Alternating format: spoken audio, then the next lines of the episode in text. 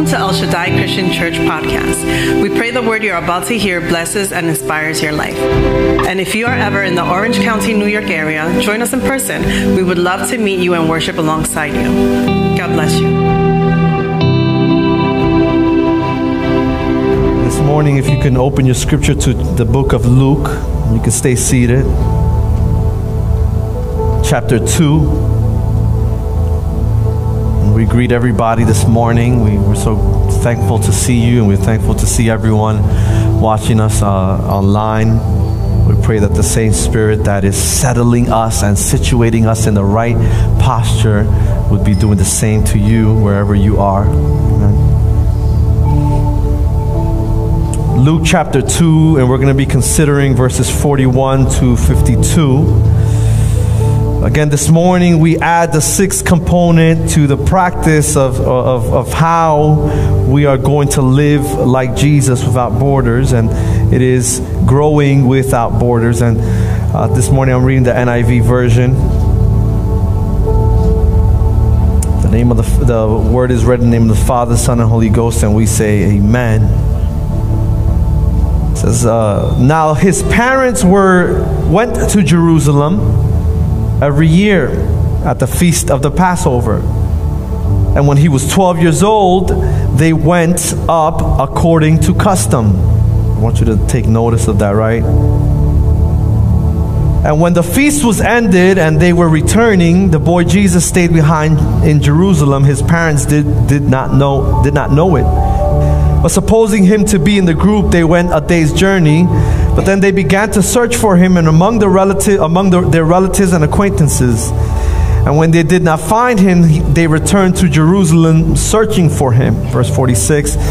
After three days, they found him in the temple, sitting among the teachers, listening to them and asking them questions. And all who heard him were amazed at his understanding and his answers. And when his parents saw him, they were astonished. And his mother said to him, Son, why have you treated us so? Behold, your father and I have been searching for you in a great distress. And he said to them, Why were you looking for me? Did you not know I must be in my father's house? And they did not understand the saying that he spoke to them. And he went down with them and came to Nazareth and was submissive to them. And his mother treasured all these things in her heart. And verse 52 says, and Jesus, this is our focus verse, increased, some versions say grew in wisdom and in stature and in favor with God and also with man. Let's pray. Lord, we thank you for your love and your forgiveness. God, I thank you for your patience with us. Uh, as we recognize our life and our uh, habits, God, and our character, God, and, and our natural reactions, oh God, and our natural inclination when uh, difficulty arises and, and, when, and, and when emotions take a hold of us, Lord, we thank you that you're still patient with us.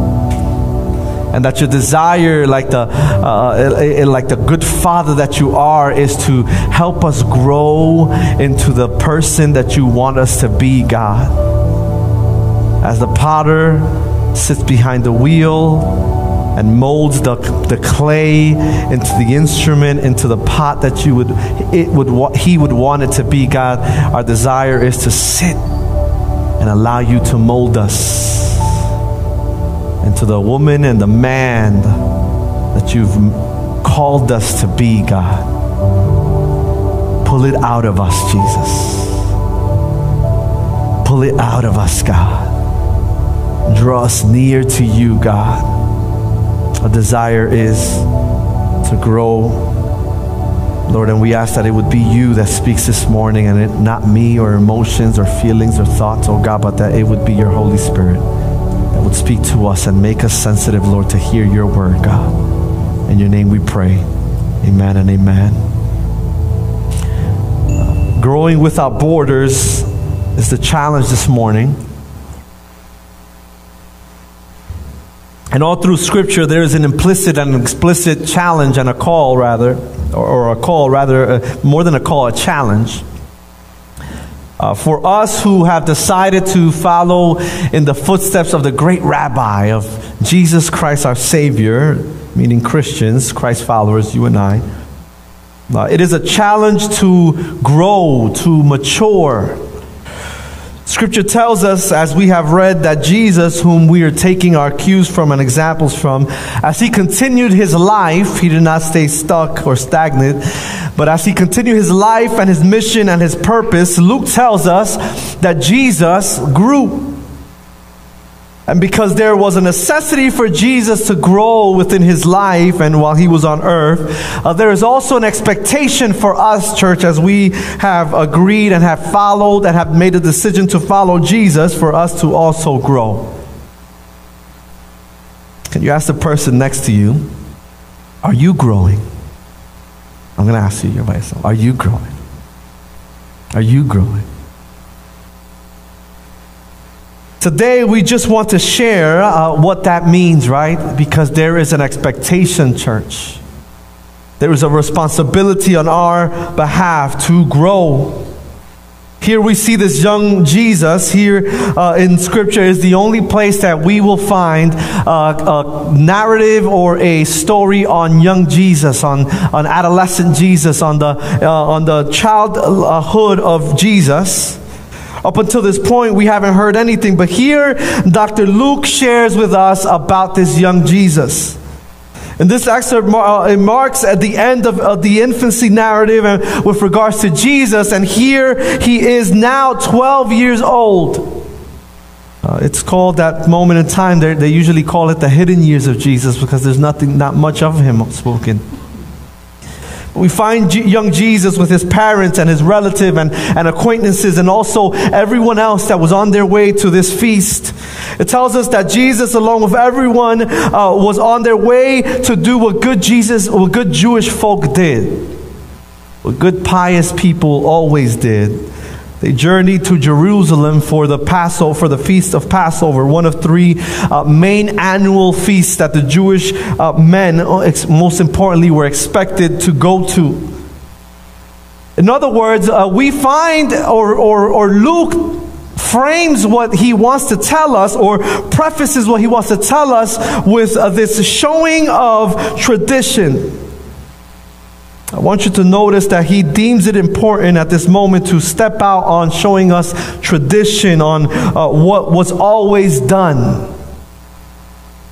It's interesting to me that he is prefacing this moment with tradition. It's interesting because he starts off talking about tradition, but what he really wants us to know is at the end, he really wants to talk about growth. Here, Luke, although starts with tradition, ends with growth. Not only does he end with growth, but he tells us that Jesus actually breaks tradition and does not allow it to stunt him or to stunt his growth. I think it's noteworthy for us.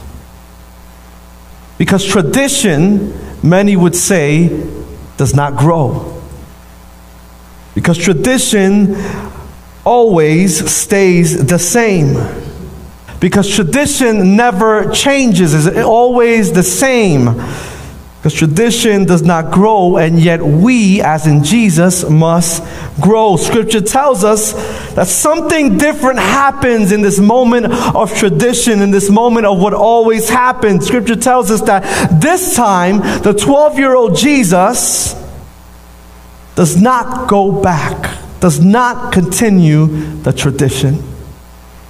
In other words, what we always have done, what they always had done, is interrupted in this moment. And I propose to you that growth, that any type of growth, and, and specifically this growing without borders, a growing that is not um, uh, uh, held back or is not placed within border, this growth interrupts.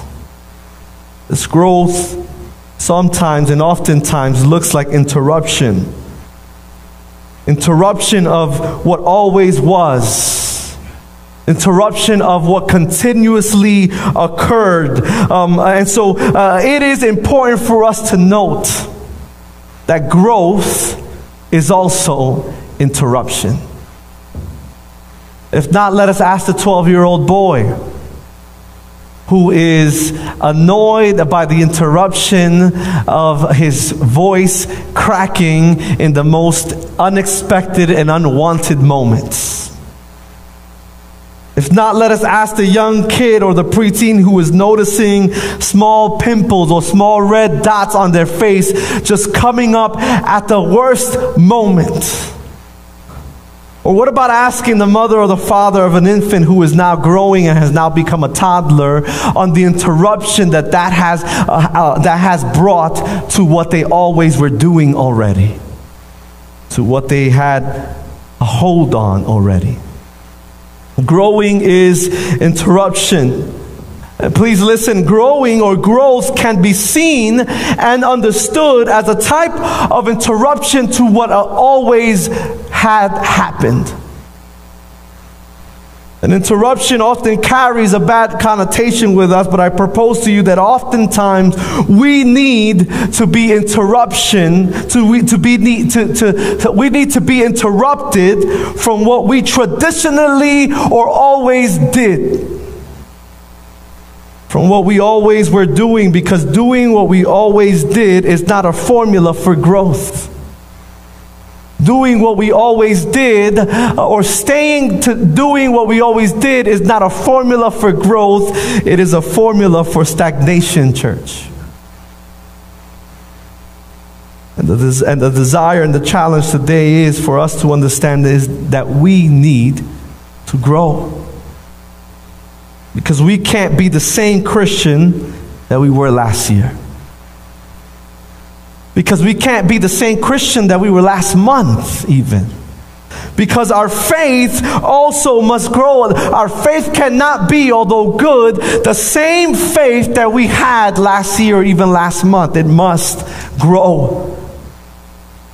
The problem is that although you and I can agree that we want to grow, that we would want to mature and grow, that we would see this as a noble thing, as a good thing, that we would deem it as honorable, we would rather that growth would not interrupt what we always were doing. We want to grow, but we don't want any type of interruption. And I propose to you that growth is interruption. Maybe we can look at Saul and what he was doing at the moment.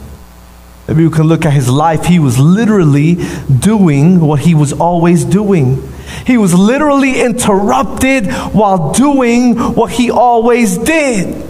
And maybe somebody would bold, be bold enough to say, well, he was doing something bad. Yeah, but at that moment I would respond, he didn't know that he was doing something bad. He thought that what he always was doing up until that point was noble. And sometimes, church, we find ourselves in the same boat. Doing what we think is best, doing what we think is good. And sometimes Jesus and God needs to aggressively interrupt us as he did with Saul by dropping him off his horse. Growth is needed for our life. And so, if you leave with nothing else, I want you to leave with the understanding this morning that what will always teach us that we need to be more like Jesus. What will always teach us that there's more for us to grow, that there's more for us to learn, that there's more for us to uh, do to be able to walk in the best possible and faithful way like Jesus. What will teach us that is growth. And that looks like interruption. See, God is trying to grow and mature his people towards his likeness so that he, so for that, as we look at this salvific, at the salvation story, he needed to interrupt what was always happening and he did it with Jesus. See, if he doesn't interrupt history, then they continue to live as they did, and yet he needed them to grow towards a salvation that would mature them, and he did it by interrupting what always happened with Jesus. He did it by sending also his Holy Spirit. That also interrupted what the Jewish folk did at that moment. He did it with the Holy Spirit that interrupted history. He did it with uh, by sending Peter uh, to the Jews. He did it by interrupting uh, the people by sending Paul to the Jews and to the Gentiles. And he does it sometimes by severing relationships between leaders and churches. He also interrupts by sending a bearded and curly haired pastor to an upstate village because sometimes interruption is what is needed. Otherwise, without interruptions, we, we would continue to live lives as it always was. The problem is that oftentimes we don't know that there is a problem we don't know that we are not growing until it hits us in the face. The problem is that sometimes we don't even know that we're stuck that we're continuing to do things as they always were until it hits us in the face. But thanks be to God that in His graciousness, He decides for our benefit, for our growth, to interrupt what we didn't even know was making us stuck. The definition of the word interruption that I love is, is a break in the continuity, the continuity of something. Sometimes, I would even say oftentimes, there's a need to break something, particular habits, particular perceptions, way of thinking. Oftentimes, there needs to be a break in particular ways of living and doing, and that is what we would call growth, church. Because not everything that we always did will lead us towards growth. It is a desire for us, or the desire of God for us not to stay stuck, but to grow. The psalmist in Psalm 144 says, Let our sons in their youth be as grown up plants. First Peter 2 2 says, like newborn infants long for pure spiritual milk, that by it you may grow up into salvation. First Corinthians tells us, brethren, do, do not be children in your thinking. In, all, in other words, do not stay immature in your thinking. Do not stay as, as how you started in your thinking. He says, yet in evil be infant. In certain things you don't need to grow, he's saying there, right? But in your thinking, be mature. Grow. It is a desire of God for us to grow and to mature, church, and therefore we must know that there will be moments in our lives that certain things will need to be interrupted. I wonder what needs to be interrupted in our lives. I wonder what needs to grow in our lives. I wonder what, cha- what God is challenging us in our walk with God to not stay the same. It is why I asked a few sermons ago where is the place in your heart? Or where are you being bothered most? And that you would actually hone in on that because that might be the place where God is trying to speak to you to grow the most.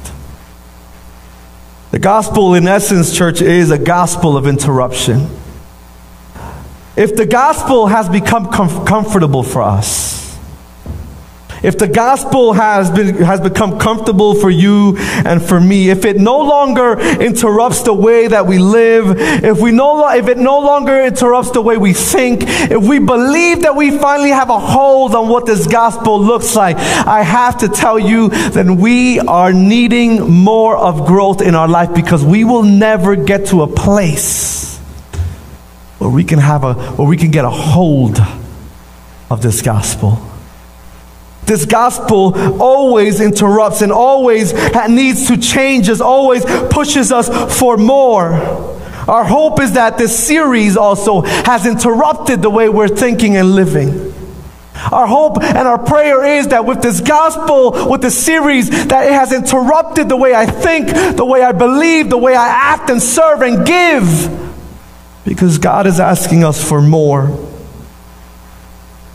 And if it does, and if we allow for this series and this gospel to interrupt us, then what is really happening then, church, is that we are definitely growing without borders. But the question is always what does not let me grow? Why am I stunted in this, po- in this moment in my life? Why is this a particular space in my life stunted? Why has it stopped growing? What has it what has caused it?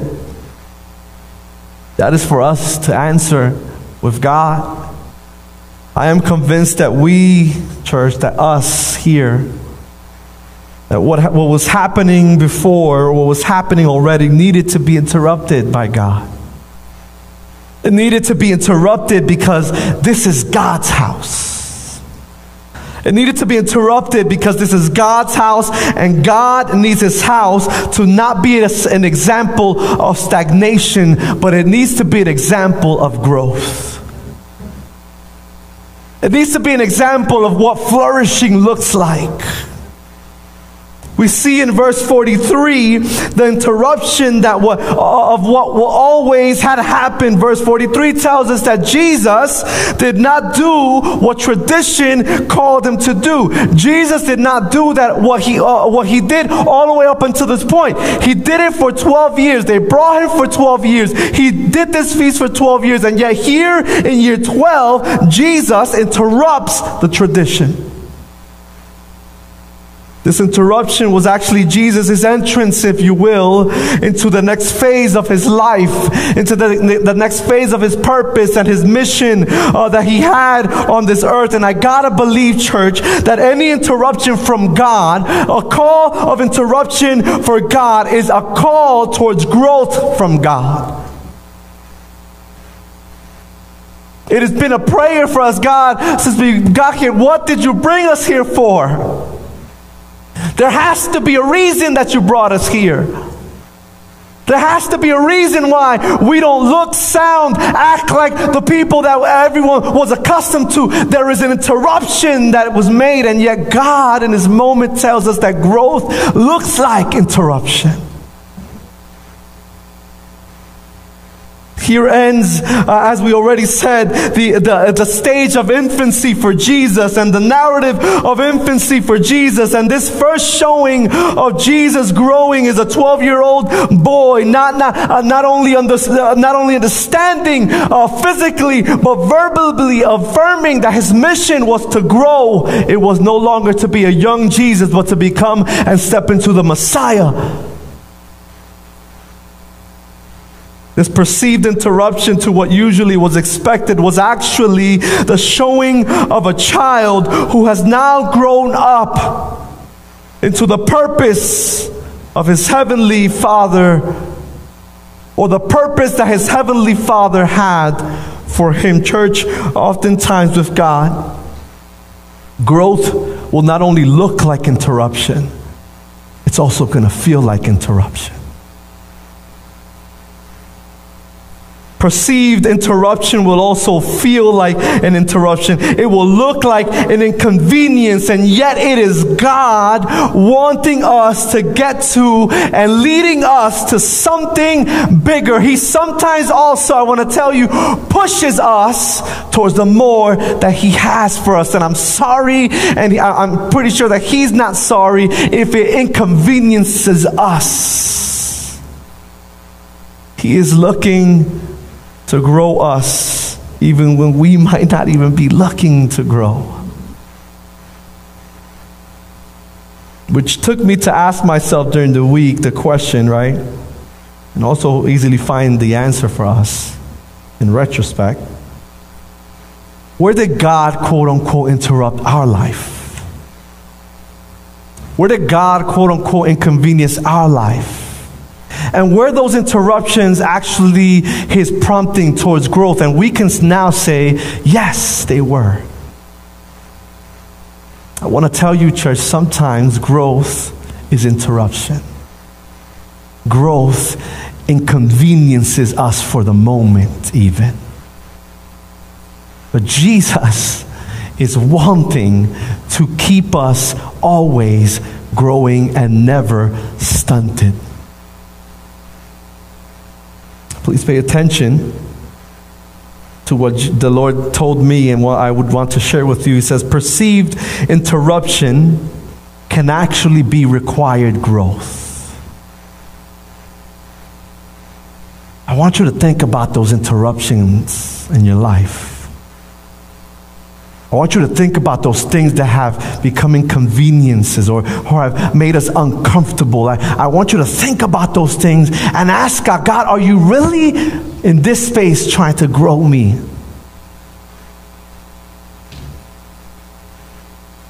Where are we being interrupted? And could that be God calling us for more? Growth, growing without borders, is also interruption. It might sound ironic or it might not make sense, but it is what it is with the, in the gospel. Many things will not make sense for us. The beautiful thing is that it doesn't have to make sense for us as long as it makes sense for God. Second thing I want you to know this morning is that growing without borders, here's an obvious one, is always active. It's always mobile, it's always moving. If you and I are not challenged, if you and I are not being stretched, then we aren't growing. And the things that are not, and things that are not growing are two things. They're stuck and they're also dying. It was necessary for young Jesus to grow and to progress. It was necessary for young Jesus to grow in his purpose and for his mission. He could not stay doing what he was always doing. He could not be satisfied with where he had made it up until this point. He could not stay as a young boy. This was, it wasn't a weird Benjamin Button type of thing. Rather, it was necessary for him to actually grow for the mission that he had in his life. It was necessary for him to grow into the purpose that God had for him. To put it in layman's and all obvious terms, the baby boy, the, the baby boy born in a manger could not die on the cross. The young Jesus could not carry the cross. The young Jesus could not uh, uh, uh speak the way that the older Jesus could. It needed to be a full, mature, and grown Jesus that was needed for the greater purpose that was set before him. It is the same manner for us. You and I can't continue to drink only milk. You and I can't continue to drink the soft things. We must graduate. We must transition. We must progress. We must develop. We must grow and mature for what God has for us. What does that look like for us? We can't long for emotionalism any longer, church. Emotionalism can't be what drives us, church. We must long for more. We must long to dig a little bit deeper. Uh, and on the same token, legalism can't be what chokes the life out of our purpose either, church. We need to dig into the scripture a bit more, church. We need to dig into our worship a bit more, church. God is calling us to grow a little bit more in how we serve and how we worship church and how we read his scripture and how we live our life. We need uh, more. We can't love or continue to love just the lovable. We heard a few weeks ago that Jesus said, what good is it if you love the people that are lovable? It was a rhetorical question. We can't serve only those that we deem to be worthy of our quote unquote service. We can't continue to give only when and how I feel like it. You and I must cross the bridge that many run away, the bridge of forgiveness. We must grow. We can't be dragged and led by our emotions any much longer. God wants to give us more, but He needs to grow us and He longs to grow us, church. we must grow.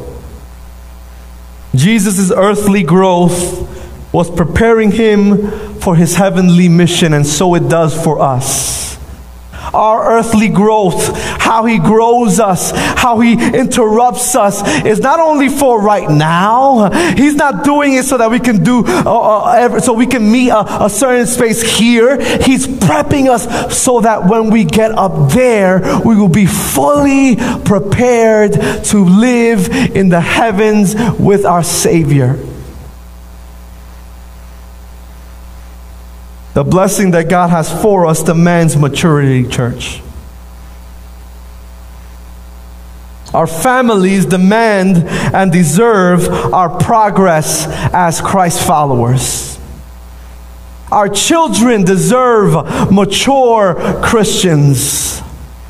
Our ministries deserve a growing and progressing people. Our community demands our growth as a church.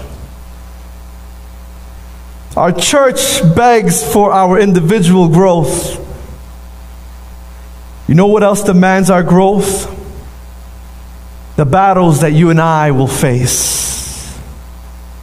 The hardship that will come to our lives demands, urges that you and I would mature in the likeness of Jesus.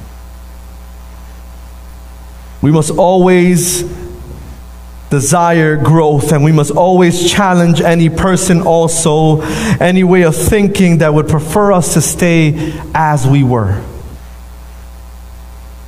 There's something wrong if someone wants to keep you as you always were.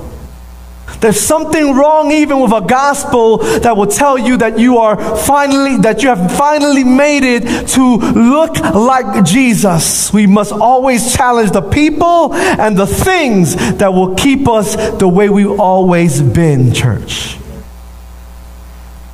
See, our God is always moving He's never ceasing. Scripture says that he does not sleep nor slumber. In other words, he is always active for us. You and I also in our, in our growing should also always be uh, active, similar to as we are doing in our sanctification. There's a thing called progressive sanctification. What that means is that our sanctification, what it looks like, it will never meet its peak. It will always grow. It will always progress. It needs to always be active. And since all this is true, since our God is not immobile, since our God does not sleep or slumber, since even our sanctification is progressive and it moves, it should also mean that we as believers, as Christians, our faith, our walk, how we live, our practice should also be progressive. Always grow. Always be active. The question for us is Has our growth peaked?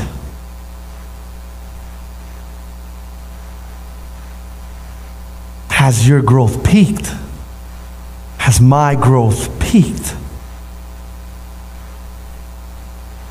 Just as Jesus is identified as increasing and, in, and as growing, we must also be identified as people who are not stunted, as people who are not stagnant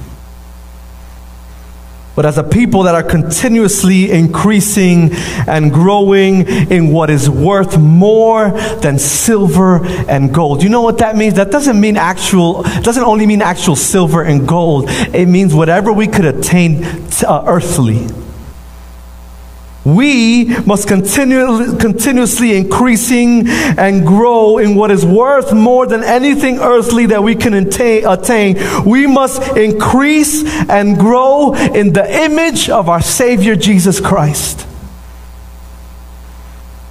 Therefore, our living needs to grow. How we treat each other needs to grow. How we worship on a Sunday morning needs to grow this interruption, this growth is always active. And if it's not active in your life, then we have a conversation that we need to have with our God. Dr. Luke tells us that they found Jesus sitting among the, the teachers and the leaders, listening and asking questions. And not only was this an interruption to the story and to history and to tradition, but the story tells us that there were other interruptions that it was active, that it wasn't just one, but that it kept going, that the interruption that Jesus was making also in this moment, that the growth that Jesus was showing also affected those around him. Scripture tells us that the teachers and the parents were also interrupted. We're also uh, challenged towards growth in that moment. So, what are we saying? We're saying that growth, growing without borders, also affects those around us. If our growth is not affecting anyone around us, then we must ask Has my growth peaked? Just as we can contribute to the suffocating of someone else's purpose, as we said last week, just as we can contribute towards the uh, uh, uh, killing of the purpose of someone else, we can also contribute to the flourishing and to the purpose of someone else. We can also contribute towards the growing of someone else's life. And it begs the question, and if you don't know by now, your pastor loves to ask questions, but it begs the question is my growth affecting others? What, ha- what do I bring when I step into a space? Do I choke the life out of a room? Do I choke the life or, out of the purpose of the person that's next to me? Or do I add to the flourishing of where God has placed me? If what I do affects those that God has placed me in my community towards growth, then we are growing. We must ask the question what am I contributing? Because growth affects others. So I ask the musicians to help us. The question is Am I like the servant of last week that we spoke about? Or am I like the Jesus that we're reading about today? Verse 47 to 50 says, we see this principle uh, of growth affecting others. Verse 47, look at it with me, and 48 says, And all who heard him were amazed at his understanding and his answers. Why? Because he was 12. He shouldn't be like that. He shouldn't be asking and he shouldn't be answering this, this way. Verse 40 says, 48 says, when his parents saw him, they were astonished. Amazement and astonishment are the words that the physician Luke uses this physician who is known to use detailed words in his, in his gospel. They are amazed and astonished because that isn't what they were accustomed to seeing or hearing a 12 year old speak or say or look like. It wasn't what tradition showed them. They were amazed and astonished because it, it isn't what we are accustomed to. But with that, I want you to know, church, that we don't long to grow for the reaction. That is not the desire. Why, uh, there should not be desire for which we would long to grow. We don't long, we don't long to grow for the effect. We don't long to grow so that the people would say this or would say that. We don't pray to God for growth so that we can be seen by more people on Instagram. Or to quench the desperate thirst of our ego. But we long to grow we should strive to grow, to gain all that God has for us. to grow into the image of Jesus so that we could step humbly into the purpose that God has for us.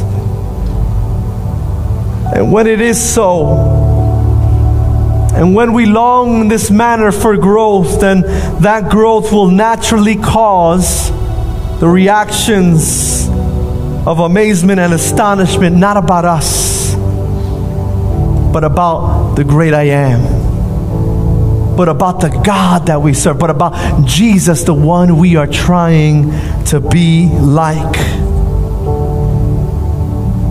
Please listen. If what you are doing, if what we are doing is pointing only to us. And trust me, I know that none of us probably start off doing it with that in mind, but it happens. If all that they, the people, are saying is, man, what a good preacher. If all that they are saying is, man, she sings fantastic or he sings amazing if all that they say is that what a fantastic teacher, if all that they're saying is only pointing to us, then we have done it all wrong. Then we, in fact, are not growing. Then we, in fact, are stunted where we are. Church, we don't want them to say, wow, they sure, or, uh, or El Shaddai sure push through.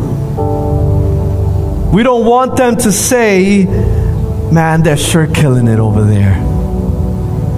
We want them to say, like this old charismatic song with a little twist says, What a mighty God that they serve. We want them to say, Wow, God surely has been good to them. We want them to say of whatever growth happens or has occurred in our individual lives, we want them to say, look at the work that God has done in his life. We want them to say, if it wasn't for God,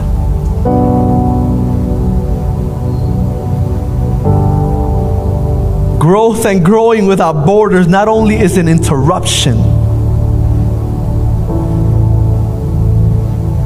it's not only sometimes an inconvenience to us. Not only is it always active, or not always should it always be active. Not only does it affect those around us, church, but it also should cause a natural response of amazement, not on us, but on the King of Kings and the Lord of Lords. If the response is about us, then our growth has stunted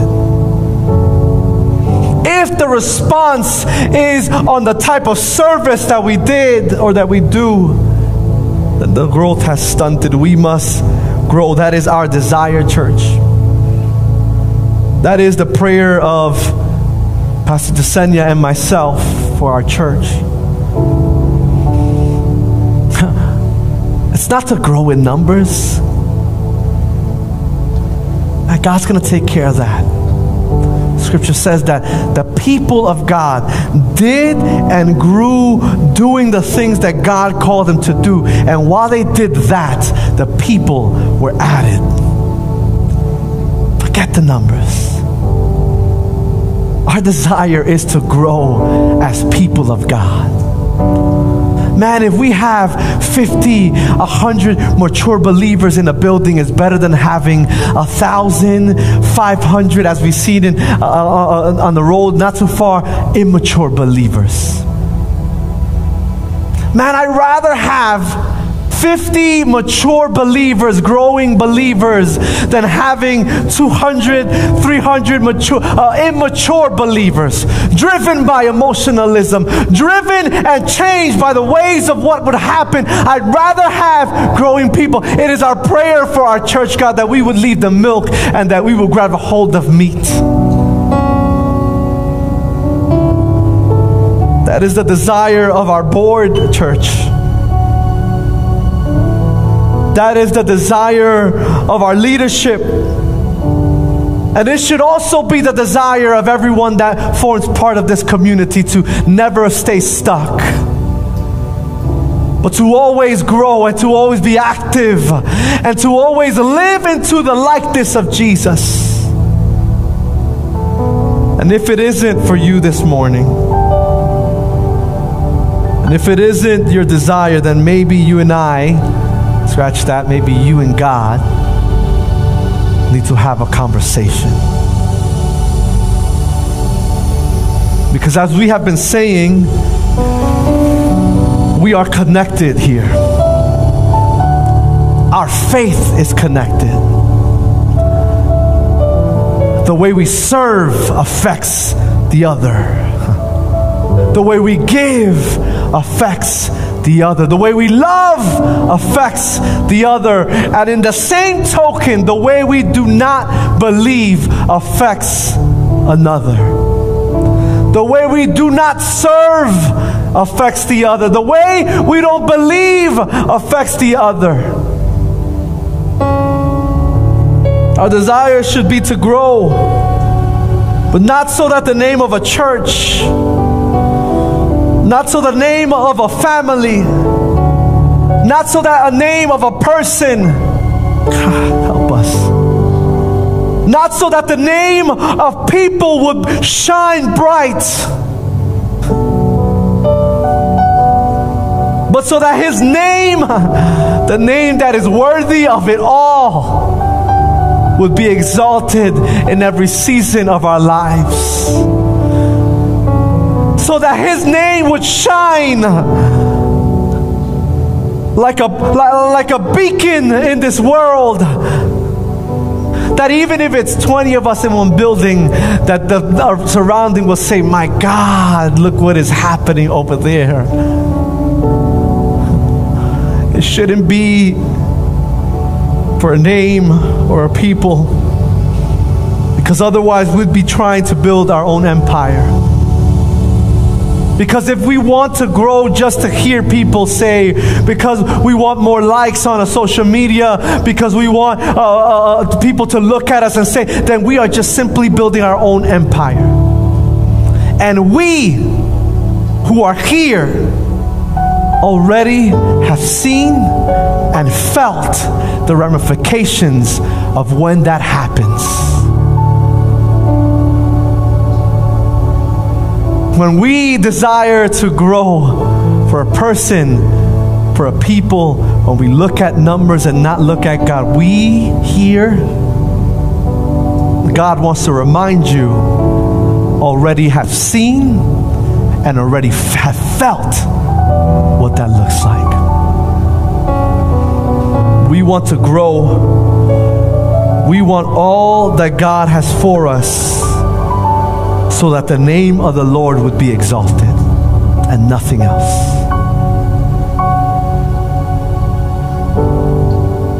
Could you affirm that with me by saying amen this morning?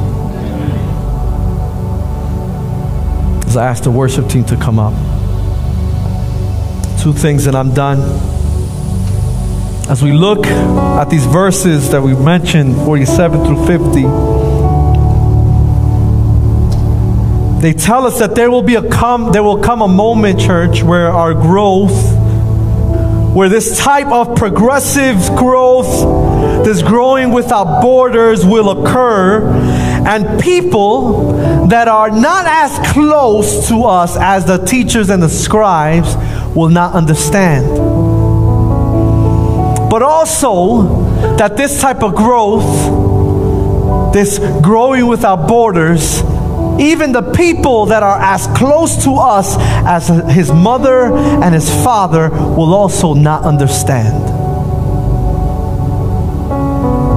And I want you to know that that is okay because people don't need to understand our growth. Sometimes, church, our growth, the interruption that God is doing, will not be understood by everyone. Will not be understood or make sense to many. Your growth will challenge others, it should challenge others. as you change, as you mature into the likeness of Jesus, it should challenge those that are as close as the teachers and even those that are as close as a mother or a father. Our growth should bring us an astonishment from my wife. She should also say, What is happening here? This is not always how he was. This was not always how she was. Your growth will challenge others, it will challenge others also to grow. But we must do, these verses tell us, as Jesus shows us, in our growth, we must also stay in the house of our Father, in the presence of God. Other translations say, doing the work of my Father. And what is that work? If you can't answer that by now, I'm going to answer it for you. What does it look like? The good work that he's talking about, the good growth, the growing without borders that God challenges us towards is loving one another without borders. It is serving each other without borders. It is giving without borders. It is seeking God and seeking others without borders. It is forgiving without borders. And if we do that, and if we live like that, then essentially what we're doing is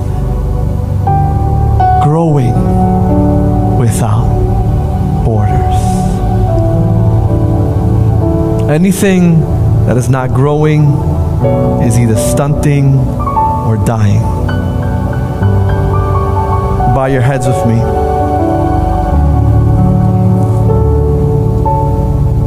As we do that good work, as we grow, then just as Jesus did, we will grow in wisdom in other words, on how to handle situations well. We will grow in stature, and here he isn't talking about people or in status among people. The word here is helikia. Helikia is the word, and it means in maturity. And in favor, the word here is our daughter, our last daughter's last, uh, our last daughter's middle name, charis, charis we will grow in grace. He grew, you and I must grow in these most important spaces. We must grow with God, but also with one another. T.C. Butler said he was going through all types of earthly growth so he could embark on his heavenly mission. I remind you today, we are on a heavenly mission, and so we also will embark and we also will be led. And sometimes God will push us towards the growth necessary to step into the mission that He has for us. Growing without borders is growing that will interrupt. It is growing that is active and it is a growing that will cause an effect with those around us and for the glory of God. The question to ask ourselves is Am I growing? Or am I stuck? The questions are what are the things, maybe, the people, the situations, the characteristics that maybe are stunting my growth? What is maybe the emotion that does not allow me to grow? Maybe it's comfort that doesn't allow us. Maybe it's a hurt. Maybe it's a misperception. Maybe a frustration, whatever it is. We must walk as Jesus did as we worship with the team, want you to really do that messy work. I want you to really look inwardly because it is our conviction that God wants more. But God continues to tell us, I want to give you more, but I need more from you. Today, our families merit our growth.